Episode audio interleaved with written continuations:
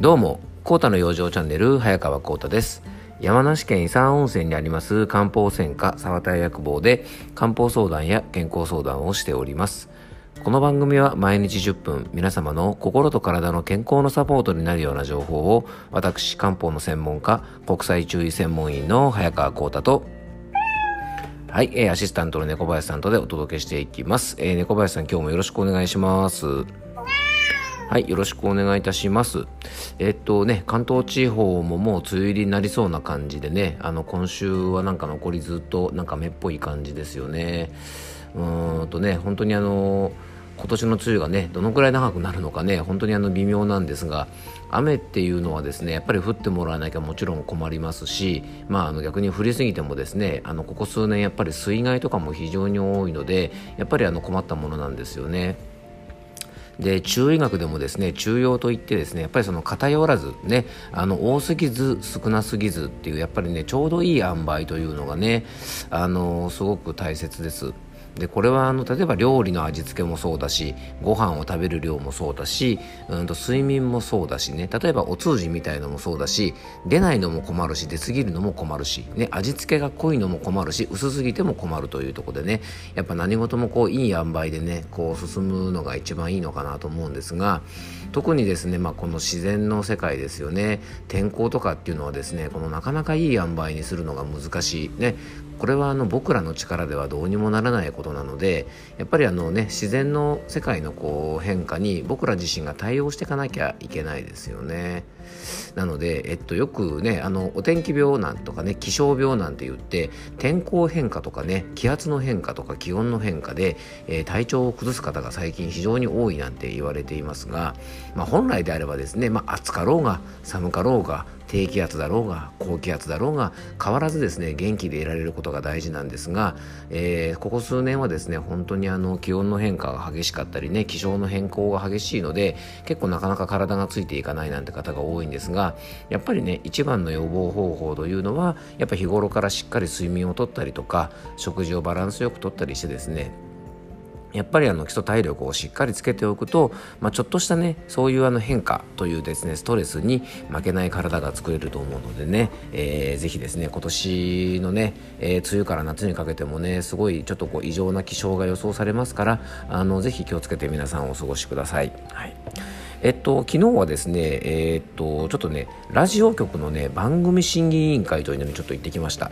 えー、実はですね僕はあの、まあ、あのとあるラジオ局のですね、えーと、番組審議員というのを今やらせてもらっていまして、えー、実は去年からやってるんですがねでこの番組審議員っていうのはですねいわゆるこうそこのラジオ局で作成した番組をですね、えーと、僕の場合は2ヶ月に1回なんですがあの聞いてですね、まあ、その番組の制作などについてですねいろいろ意見をさせてもらうというようなものです。でこれはですねあの多分いろんな放送メディアですね多分あのマスコミと言われるような媒体ではですねこの審議委員会というのをね定期的に開かなきゃいけないと思うんですねで多分あの総務省とかに報告する義務があると思うんですよね。うんでまああのー、なぜかですね、えっと、ご依頼というかですね依頼があってですね去年からその番組審議員というのをやらせてもらってるんですが、えーまあ、僕もね2ヶ月に1回行ってはいろんな番組聞いて、まあ、それについてですね、まあ、意見をねあの一丁前に偉そうにさせていただいてるんですけどもまあなんかね一度しかない人生なんで、まあ、いろんなことを経験するのって楽しいなと思ってですねまああの分不相応とは思うんですがね、えー、っとそんな役割をですねあの受けさせてもらって、えー、昨日ちょっといろいろ話してきました。やっぱりね一つのラジオ番組でも本当に見方が違ってですねいろんな意見があるなっていうのをね行くたびに思います、うん、なのでね、まあ、えっと、なんか、多分ね、あの、例えばこう、偉い人ばっかり、例えばね、なんか議員さんとかですね、えっと、なんかすごく大きな大企業の社長さんとか、なんかそういうところの方ばっかり集めるのではなくてですね、まあ、いろんな業種の方とかにね、集まってもらうと面白いのかななんて思ってます。で、この番組審議員もですね、まあ、僕なんかはですね、本当にあの、町のいわゆるね、あの、漢方専門の薬屋さんの、まあ、一応法人なりはしてるので、まあ、社長はしてるんですけども、まあ、本当ね、あの、個人事業主みたいな、あの僕みたいなねあの存在もいればですねえっともともとあのなんだろうこうねえっと公務員をされていてえっといた方なんかもいたりとかあとはあのいわゆるですねえっと、えー、団体ですね、うん。団体職員のすごく偉い方なんかがいたりとかあとまあ大きい会社の社長さんもいたりとかですねまああのなんか本当いろんな方が何人か集まって、えー、やるのでねなんかとってもいろんな意見が聞けて面白いななんて思ってます。なのでね、あのー、まあ、番組とかに意見をもらえるというのはですね、えーと、こういう僕みたいなねポッドキャストなんかにしてもそうなんですがあのすごくねあの作ったりとか発信する側としてはすごくあの参考になるので、えーとね、皆さんからまたこの番組へのね、まあ、ごご意見とかですねねあの感想とかもねあのいろいろもらえたりすると嬉しいのでねあのもしよかったら、えー、Twitter とか、えー、Facebook のコメントなんかにもねちょっと入れてもらえたら嬉しいかなと思います。はい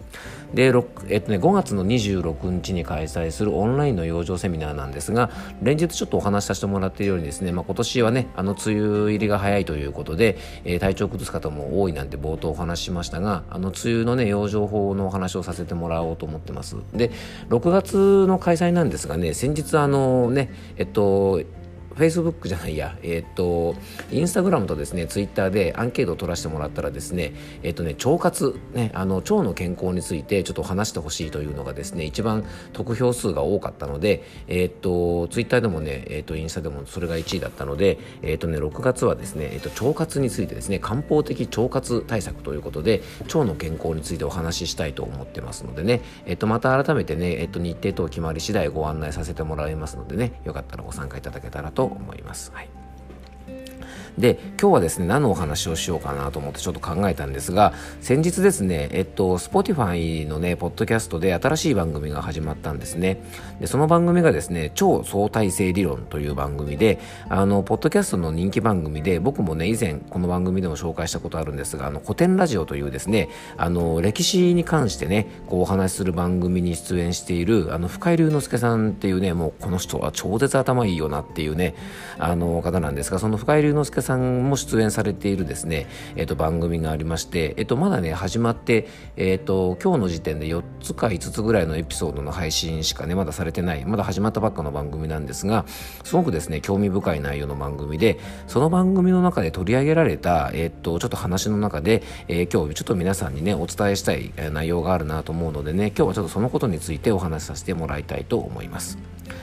で、えっとね、その超相対性理論という番組の中で僕が聞いた中でですね、えっと、なんかあの100分で名著というですね NHK のテレビ番組で伊集院光さんがですねえっとまあ他人とのまあコミュニケーションというかですねそういったものの中でえっとについてですねちょっとお話しした内容があってですねそれがね非常にあの素晴らしかったっていうことがねこの番組の中で紹介されていたんですね。で、えー、その内容がですね伊集院さんがおっしゃったのが人を理解するには究極的には問い続けるし問い続けるしかないと。で人に対して諦めるということはですね分断を生み人のことを分かるということは偏見を生むというようなことをですね、えー、タレントのね伊集院光さんが、あのー、その番組の中でおっしゃってたよということをね、あの、紹介されてました。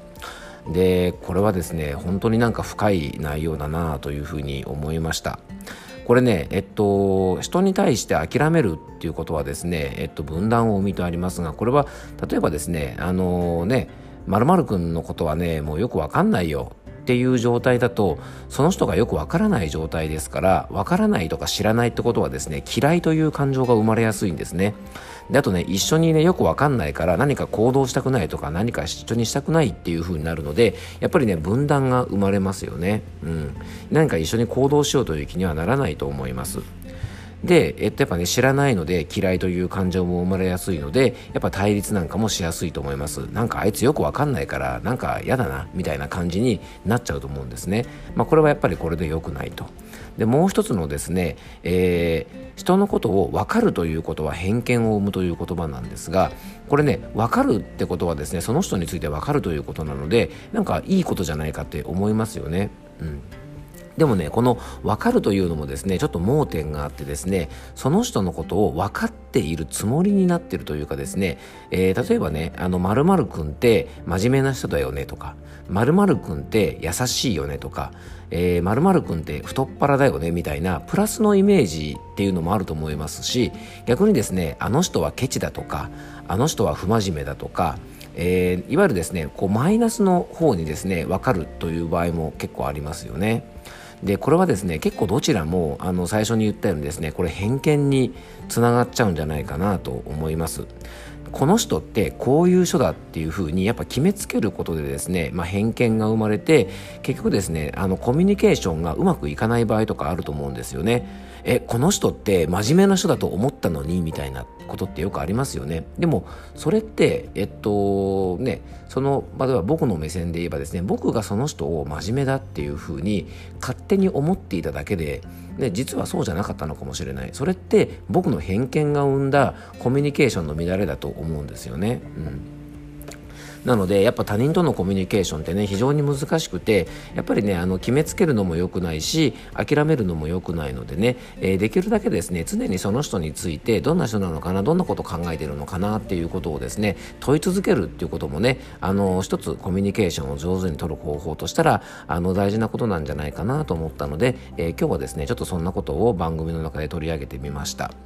えー、超相対性理論という番組ねこれからどんな展開をしていくのかねとても楽しみなのでねえっとこの僕の番組同様ですねまたもしよかったら興味ある方はあの見ていただあの聞いていただくとねあの面白いんじゃないかなというふうに思っております、えー、最後にご案内をさせてください、えー、心や体の不調でご相談ご希望の方は僕のお店のホームページからお気軽にお問い合わせください。オンラインでの相談もしております、えー、そしてですねインターネットのですねえっとオンラインマガジンノートの方で、えー、ほぼ日刊コータの養生通信というですね心と体の健康に関するコラムをほぼ日刊で配信しています、えー、こちらですね一つの記事の購読料が100円なんですが、えー、月額500円のマガジンをご購入いただくとすべ、えー、ての有料記事を読むことができます。またですね6月のですねオンラインセミナーからはですねこの、えー、マガジンの定期購読を月額500円でしていただいている方にはですねなんと参加費が1000円の僕のオンラインの養生セミナーにもですね、えー、この定期購読をしていただいている方には無無料でご参加いただけるようにしたいと思っておりますのでね、